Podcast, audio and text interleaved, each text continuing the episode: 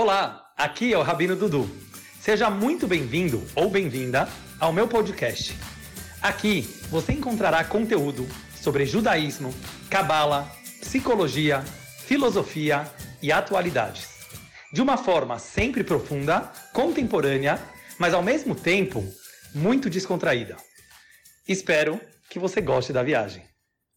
Boa noite, sejam todos bem-vindos à Cabala do Dinheiro.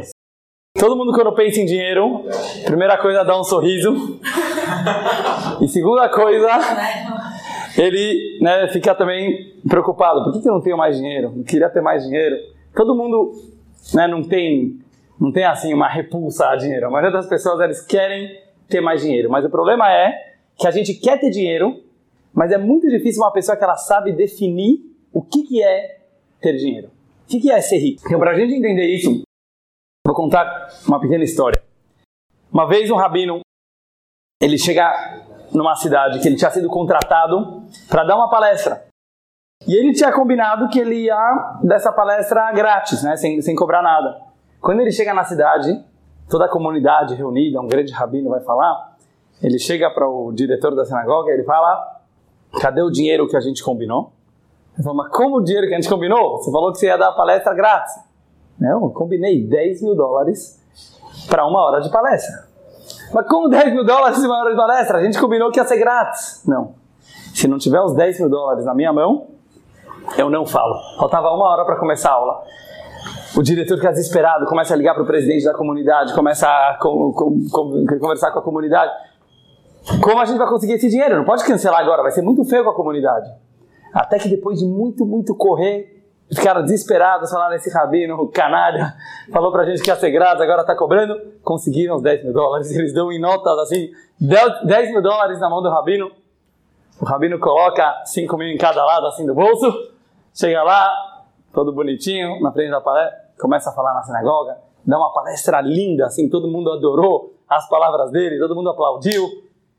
Ótimo. Aí depois que termina, o diretor com o presidente vão lá para o Rabino e falam: ah, Rabino, fala a verdade, que história é essa? O Rabino pegou o dinheiro, devolve os 10 dólares na mão do presidente, fala: pronto, agora já, já não precisa. Mas que maluquice é essa? Por que você precisava do dinheiro? Daí ele falou assim: falar uma palestra com 10 mil dólares no bolso é outra história. É outra história. Eu gosto muito dessa história, porque aqui a gente vê que o valor do dinheiro é muito diferente do que simplesmente você ter grana para comprar aquilo que você quer. Existe um sentimento por trás de você estar tá com o bolso cheio de dinheiro, que ele fala, é, é gostoso eu dar uma palestra sabendo que eu estou com o bolso cheio, mesmo que depois esse dinheiro não vai ser meu. Então vamos começar a pensar, como a gente fez nas aulas anteriores, a mesma pergunta que eu fiz sobre tudo. Qual é a essência do dinheiro? Quando a gente pensa em dinheiro, qual é o primeiro é, sentimento que vem pra gente? Doug, o que você acha? Participa um pouquinho. Quando você pensa em dinheiro, dá um sinônimo de dinheiro, dá um sentido do dinheiro. Poder. Poder. Maurício, outra palavra. Sustento. Areleito. David, dinheiro, o que te lembra dinheiro? Segurança. Segurança. Fé. Não, não precisa todo mundo. Mais alguém tem alguma outra ideia? Já falaram tudo, né? Ajudar o próximo. Ajudar o próximo. Agora vocês percebem uma coisa? Tudo que vocês falaram e outros sinônimos de dinheiro, eles são consequência do dinheiro. O dinheiro pode te dar segurança, o dinheiro pode te dar oportunidade de ajudar o próximo. O dinheiro te dá poder, o dinheiro te dá sustento. Mas isso não é o dinheiro. Sabe como a gente faz para descobrir o que é o dinheiro? Imagina o mundo sem dinheiro. Vamos fazer um exercício.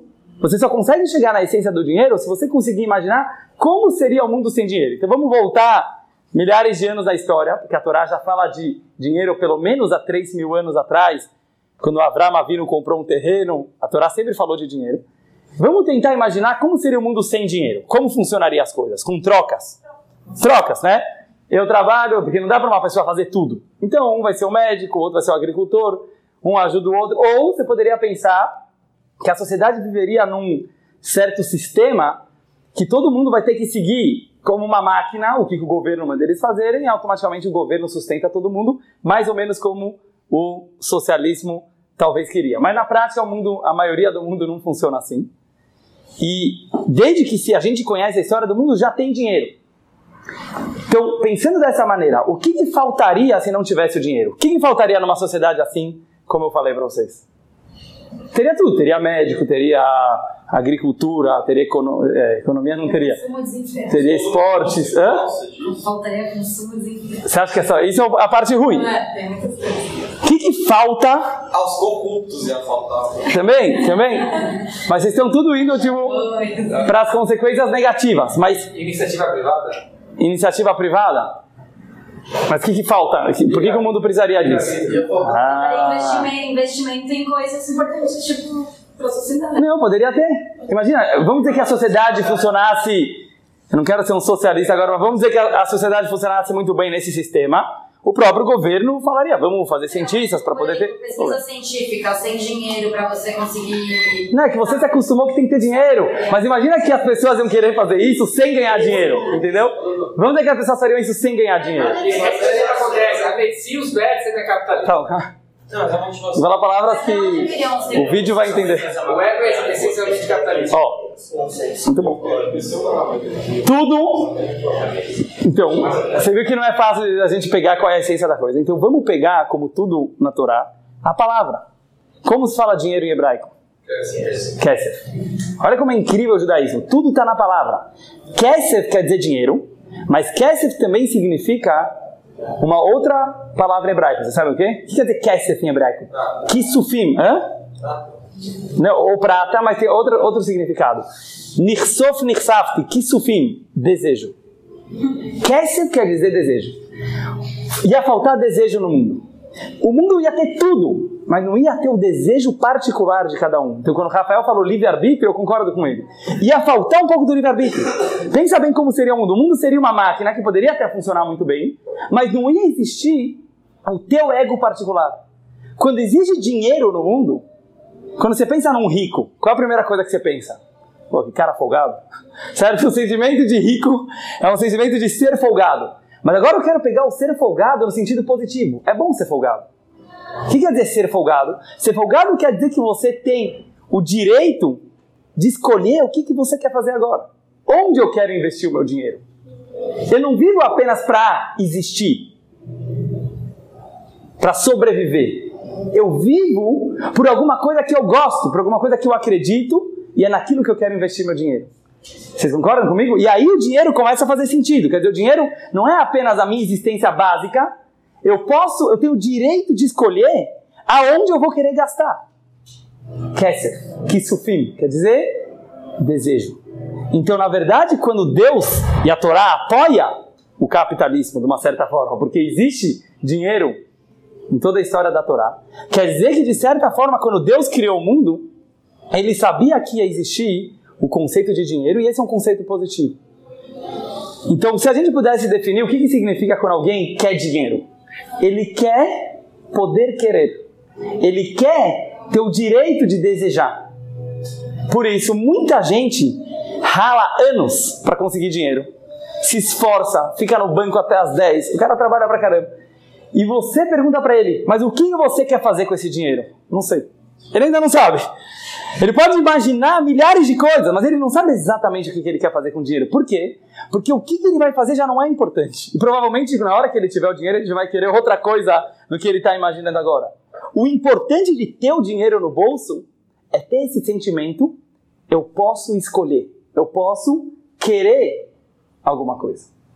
E isso é um sentimento incrível. E por isso todo mundo quer ter o dinheiro. Verdade, né? De liberdade. Por isso eu falei do folgado. Tá, Exatamente. O folgado no bom sentido quer dizer liberdade. O dinheiro pode trazer liberdade.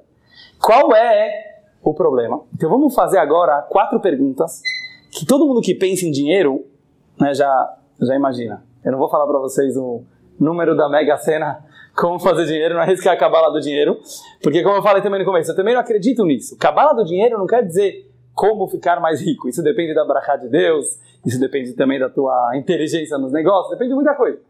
Mas a cabala do dinheiro é muito mais importante do que isso. É como ser rico de verdade. Nem todo mundo que tem muito dinheiro é rico, e nem muito, todo mundo que tem pouco dinheiro é pobre. E eu não estou falando só como rabino no sentido espiritual. Eu estou falando fisicamente. Tem muito rico pobre e tem muito pobre rico. Depende da tua maneira de enxergar e de viver a vida. Então, primeira pergunta que você pode perguntar: Por que eu não consigo me controlar o meu consumismo? Hoje em dia, né, a gente está numa. Hoje em dia a gente está numa sociedade super consumista. A pessoa compra um celular, daqui dois meses ele quer um celular melhor. Ele compra um carro, enjoa do carro, ele quer melhor. A gente está toda hora comprando. Como controlar o desejo de comprar? Agora o contrário também. Pergunta B. Pergunta 2. Tem gente que tem o problema contrário. Ele não consegue gastar dinheiro. É por natureza de pessoa. Pão duro, como a gente fala. Pão duro. E ele tem muito dinheiro, mas ele não consegue gastar um real a mais, mesmo que para o outro vai fazer diferença, para ele não vai fazer diferença nenhuma. Como não ser tão pão duro? Pergunta número 3. Como fazer uma sociedade mais justa? O dinheiro, como vocês falaram, causa corrupção, causa diferenças sociais, desigualdade. E pergunta número 4. Como conseguir mais dinheiro? Como, como ficar mais rico? Então, para a gente entrar nisso, como eu falei para vocês, vamos nos aprofundar nessa essência do dinheiro. A gente começou a falar que a essência do dinheiro, então, é desejo. Na verdade, quando você quer dinheiro, esquece a nota, né? Porque a nota era muito simbólica e hoje em dia a gente já, nós já nascemos assim e as crianças já nascem assim, imaginando, ah, dinheiro é a coisa mais normal do mundo. Assim como tem comida, tem que ter dinheiro. Mas como a gente viu, não é assim. Dinheiro ele é um símbolo. Ouro, prata, dólares, reais. É um símbolo de poder desejar. Então, qual é a diferença de uma pessoa que tem muito dinheiro no bolso uma pessoa que tem menos dinheiro no bolso? Que aquele que tem mais dinheiro no bolso, ele pode querer mais, ele pode desejar mais. Aí que entra a questão. O desejo ele é bom ou ele é ruim? Esquece dinheiro. Pega igual em hebraico. Kesser quer dizer desejo. O desejo, ele é bom ou ele é ruim? Depende. Depende se você domina ele ou se ele domina você. É a mesma coisa do prazer, né? A mesma, parecido com prazer. Se você é dominado pelo teu desejo, e hoje você vai ler na maioria dos lugares e toda a filosofia, vamos falar assim, do mundo de hoje, é que um desejo é algo completamente permitido. O que, que teria contra o teu desejo? E ainda mais se você tem dinheiro para realizar aquele desejo, vai atrás. Agora, se uma pessoa realmente se escraviza para o desejo dele, ele é o mais pobre de todos. O dinheiro fez ele ficar muito mais pobre. Vou dar um exemplo para vocês. Vamos dizer que alguém tinha uma vida super saudável, uma família bonita, uma esposa que ele amava. Ele tinha a classe média. De repente ele começa a ganhar muito dinheiro, muito dinheiro, muito mais do que ele precisa para viver, como muita gente. Está milionário, multimilionário. O que acontece com essa pessoa no mundo de hoje? Ele começa a pensar: o que, que eu tenho a mais do que aquele cara que não fez dinheiro? Essa sorte toda que eu tive, ou todo esse trabalho que eu tive, fez eu ficar com muito mais dinheiro no, no banco. O que, que eu ganho com isso? Daí ele começa a pensar: opa, eu posso ter muito mais mulheres. Eu não estou falando uma coisa tão rara. Eu, posso ter muito mais mulheres. Primeira coisa, eu posso comprar mulheres. Segunda coisa, eu posso, é, através do meu dinheiro, do meu carro bonitão, conquistar mulheres. Então, direto, ele começa a ter um desejo proibido que ele não tinha antes. Ele vai ser mais feliz por causa disso? Ele vai ser mais feliz porque ele tem mais dinheiro, então agora ele consegue conseguir. Não. Olha que loucura, ele ficou preso. O dinheiro obrigou ele a não ficar mais feliz com uma mulher só. Ele vai precisar de mais mulheres, ele vai trair a esposa dele. Desejos, né? Todo mundo fala quanto mais dinheiro você tem, mais você vai, mais você vai querer mais. Mas você vai querer mais. Então isso é bom ou ruim? Essa é a minha pergunta pra vocês. Isso é bom ou ruim? A maior prova é que você vê Hollywood e ninguém é feliz. Tipo, é muito raro. Todo mundo com depressão, se matando. muitos casos. Não dá pra generalizar. É, Vamos pegar um exemplo?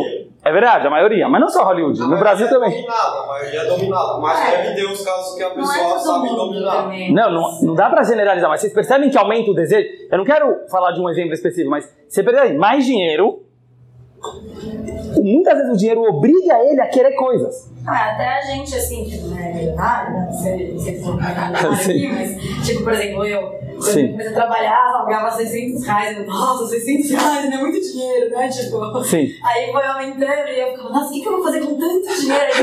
Aí eu Virar pouco. Vira pouco, né? Exatamente. Tipo, Não era mais suficiente. é E aí a gente, e aí a gente entra naquela história, Fê, que vocês já devem ter ouvido, mas eu quero perguntar pra vocês sobre essa história. O pescador tava lá numa boa, folgadão, de repente chega o irmão dele, meu, você fica aí o dia inteiro pescando, vai fazer alguma coisa da vida? Ele falou, tá bom, vou fazer, mas o que, que você faz da vida? O que, que, eu vou fazer da vida? Eu sou um pescador, eu não, não tenho o que fazer da vida. Não, vai arranjar algum emprego, vai ganhar 500 reais. Tá bom, vou ganhar. E depois, o que eu vou fazer? Então, você vai ter um capital, você já consegue talvez abrir o seu próprio negócio. Tá bom, e depois você já ganhar mais dinheiro? Aí você abre uma empresa maior, multinacional. E depois que você, ah, você viaja para a China, fazer importação. Mas e depois que você já tiver cheio de dinheiro? Aí você pode comprar a tua casa na praia. E depois que eu comprar minha casa na praia? Aí você vai poder sentar tranquilo com teus filhos e ficar pescando. Aí ele falou: Eu sou mais esperto, eu vou direto ao ponto, certo? Por que, que eu preciso passar por todo esse processo se eu posso ficar aqui pescando? O que, que tem de errado? Aparentemente ele tem razão. Ele pode fazer a mesma coisa que ele vai fazer quando ele virar milionário. Mas com cinco mulheres juntos, né? Não tem estabilidade. Hã? Ele não tem estabilidade. Ele não tem estabilidade na vida. Mas é Às vezes ele tem, às vezes ele também. Vamos dizer que ele, ele consegue viver assim numa boa, sem, sem luxos. Mas e tudo que ele gerou, que ele pode gerar de benefício com dinheiro e, e, e não sei, tipo, ele vai pular uma etapa de que ele pode gerar do emprego, pode gerar do, sabe, importação. Sim, sim. Apesar que ele não tá nem aí com isso. A maioria das pessoas, eles não estão pensando nisso na hora que ele vai trabalhar. Mas tá bom. Agora, vamos pensar só um exemplo em si. O que, que muda do primeiro pescador e do, do segundo pescador, depois de tudo? Muda uma coisa. O primeiro fez isso por falta de opção. Certo? A gente busca o luxo por opção.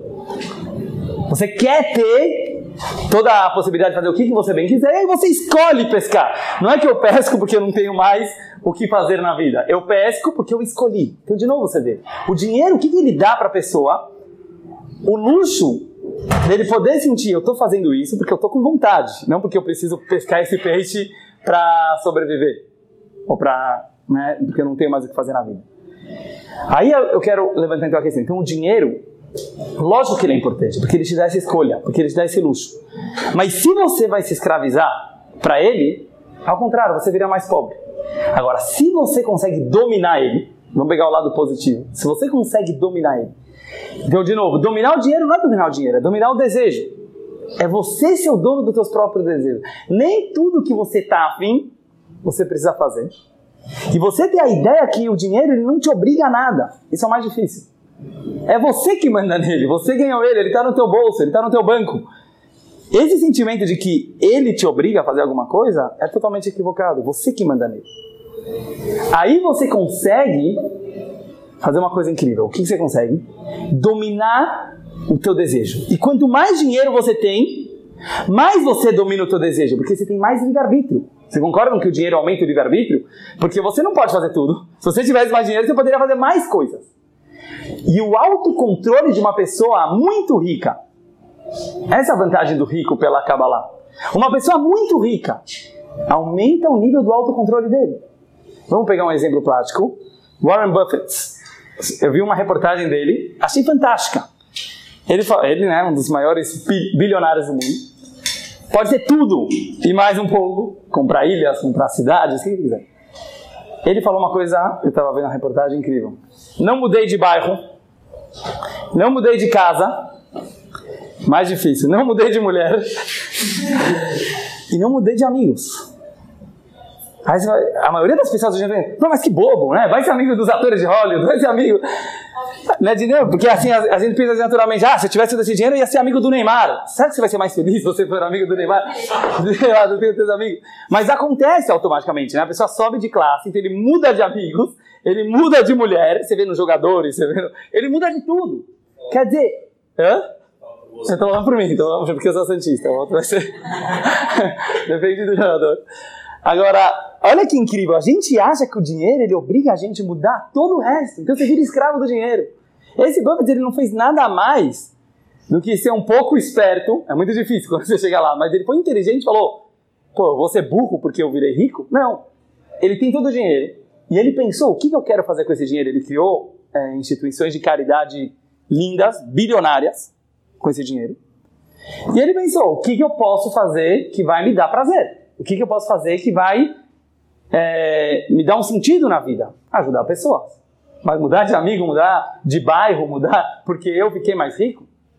E aí que entra a ideia, uma história muito legal do Baal Shem Tov sobre dinheiro. é, ele vira para um homem que estava muito, muito rico, mas ele não estava ajudando ninguém da comunidade, ele não ajudava os irmãos dele, não ajudava os amigos. Baal Shem Tov chegou na casa dele e pegou um espelho. E ele falou para ele: O que, que você vê aqui? Aí o homem falou: Eu, só eu. Chegou o Tov, ele riscou a prata que tem atrás do espelho. Você sabe que o espelho ele é feito de vidro e prata. O Tov riscou a prata e ele falou: E agora? O que, que você está vendo? Ele falou: Agora estou vendo você.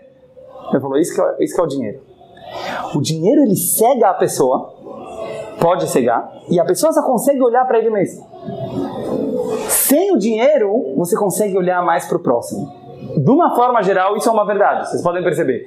As pessoas, quando elas vão ficando mais ricas, sem querer, elas começam a pensar mais neles. Coitado, ele está ficando mais pobre. Antes ele conseguia pensar em todo mundo. Antes ele conseguia ser uma pessoa muito mais social, de verdade, no sentido bom do social. E agora, de repente, não, ele só consegue pensar nele, nele. Mas por quê? Se ele tem muito mais dinheiro, né, a gente poderia pensar. Ao contrário, ele pode viver bem e fazer muita gente viver bem. O que, que acontece quando a pessoa ganha o dinheiro que ele consegue pensar mais nele? E aí vem uma coisa que se chama a arrogância, o orgulho e, de novo, o desejo extremista que tem na hora que a pessoa pode ganhar muito dinheiro. E ele não, e ele não sabe controlar esse desejo. Quando a pessoa ganha muito dinheiro e ela fica é, arrogante, ela não se trabalha, automaticamente vai acontecer que ele não vai conseguir mais pensar nos outros, ele começa a pensar cada vez mais nele. Porque o dinheiro dá uma sensação que ele virou uma pessoa melhor. Isso que é a coisa mais grave de todas. Quer dizer, ele acha que não é só eu tenho mais um instrumento para fazer alguma coisa. Porque pensa na prática, o que, que ele tem a mais? a gente já nem está nem acostumado a ele assim, mas a verdade é que o, não vou falar nomes, mas que o banqueiro ou você são exatamente o mesmo ser humano. Ele tem mais coisas do que você, mas não mudou. Mas as pessoas estão tão acostumadas que não, é outra classe social, quer dizer, seja é uma outra classe de pessoa, não é.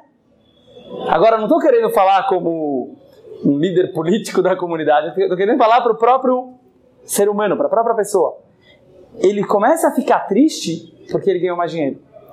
E é isso que o Talmud afirma, uma afirmação fantástica, ele fala assim: Enashir elabedat, enani elabedat. Não existe rico só em conhecimento. Não existe pobre apenas em conhecimento. Muita gente interpreta que ah, o cara que sabe muito, ele é rico. O cara que sabe pouco, ele é pobre. Não, o Talmud está falando muito mais profundo. Aliás, vou até abrir parênteses, tem uma parte que fala Rabi, Rabi Yehuda Anassi, que ele era o líder espiritual da geração dele, que escreveu todo o Talmud, toda a Mishnah. Mechabed Ashirim, ele honrava muito as pessoas ricas. Aí você fala, ah, por quê? O Rabino só queria saber dos ricos, certo? Por que, que... Isso já vinha desde o Talmud. Por que, que o Rabino queria saber mais dos ricos? Então, quando o Talmud vem com essa história do rico no conhecimento e pobre no conhecimento, ele não está querendo desvirtuar e falar, ah, riqueza financeira não importa. Não é verdade. O judaísmo, como a gente já falou, ele dá bola e importância para o mundo material, mas ele está querendo falar o seguinte: qual é a grandeza do rico se ele consegue usar todo o dinheiro dele para aumentar aqui? Para aumentar, como a gente falou, o, a abrangência dele, o livre-arbítrio dele em relação a tudo na vida. Se ele fica com a cabeça menor, então ele está ficando mais pobre. Então, na verdade, lógico que a gente está falando sobre o dinheiro físico, mas o dinheiro físico, ele te dá um sentimento obrigatório. Tem até uma coisa que o, os Hassidim falam uma piada. Se você vê uma pessoa muito, muito rica e ele não virou maluco ainda, só tem uma explicação, que ele ainda não está rico o suficiente. Chega um ponto que ele vai ficar maluco. Porque a natureza é, você tem muito dinheiro, você tem mais opções. Opções? São infinitas, né? É, é um problema ou uma solução. Depende como você vai encarar isso aqui. Estamos chegando daqui a pouco em Rosh Hashanah daqui a alguns dias. E é incrível como essa aula é bem perto de Rosh Hashanah, porque isso tem tudo a ver com a entrada do ano novo no judaísmo. A gente acredita que Rosh Hashanah é o dia que a Hashem escolhe tudo o que vai te acontecer durante o ano. Quanto dinheiro você vai ganhar, quanto dinheiro você vai perder. Tudo isso é decidido no teu comportamento na data Rosh Hashanah. Nas rezas de Rosh Hashanah, a gente pede muito isso. A gente fala, Deus nos dê um ano bom e doce, nos abençoe com muito sustento, com muita parnassá, entre outras coisas. Por outro lado, se você pega no, no Marzor e você vê a reza de Rosh Hashanah, você percebe que a reza inteira você fica falando, Deus, nós não somos nada, somos teus escravos, você é o nosso rei, você já viu isso que a maioria... Você é o nosso rei, Avino Malkeino, e você fala, Hashem, reine sobre nós. Por quê? Porque se você pega na Kabbalah a explicação da data de Rosh Hashanah, não tem nada a ver com fazer pedidos. Ao contrário, Rosh Hashanah é o dia que Deus repensa a criação do mundo. Vale a pena estar tá criando vocês ou não vale a pena estar tá criando vocês? E você precisa convencer Deus a ter prazer e desejo na criação do mundo. Como você faz isso? Se você mostra para ele uma conexão incrível e que todo o resto não vale nada, apenas se conectar a ele. E é isso que a reza fala. Não somos pecadores, vivos. É, isso é mais em Yom Kippur. Isso é mais em Yom Kippur. É. Uma série de coisas que se sente péssimo. É, exa exatamente. Então, mas qual que é a minha pergunta? Então tem uma contradição aqui. Por um lado, você fala que Rosh Hashanah é a anulação do ego. Acaba lá falar. Rosh Hashanah é anular o ego totalmente. Por outro lado, esse é o dia para pedir dinheiro. Esse é o dia para pedir bem materiais. Não Yom Kippur. Rosh Hashanah. Yom Kippur, na verdade, é uma repescagem já. Sério, Yom Kippur é a data do julgamento é Rosh Hashanah. Depois até Yom Kippur dá para mudar, dá para recuperar. Qual é a resposta aqui? A resposta mística é uma coisa maravilhosa. Essa é a resposta. Lembra que a gente falou semana passada? Quando você tem uma boa pergunta, ela já é, na verdade, a tua resposta. Quando você pergunta qual é a conexão entre esses dois conceitos, eles são uma coisa só. Anulação para Deus é querer mais dinheiro no judaísmo. Por quê? Porque querer mais dinheiro quer dizer que você entende que ter bens materiais, que ter dinheiro, que ter sustento, é uma maneira de você servir a Deus melhor. É uma maneira de você fazer a tua missão na vida. Você vai ser o dono do dinheiro. Então não é arrogância. É uma visão errada, não é judaica pelo menos, achar que riqueza não é uma coisa positiva. Mentira.